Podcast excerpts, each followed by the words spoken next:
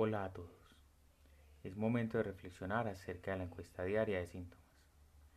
Recordemos que como especie nos enfrentamos a una situación amenazante que presiona nuestra forma de hacer las cosas y relacionarnos con el mundo que nos rodea.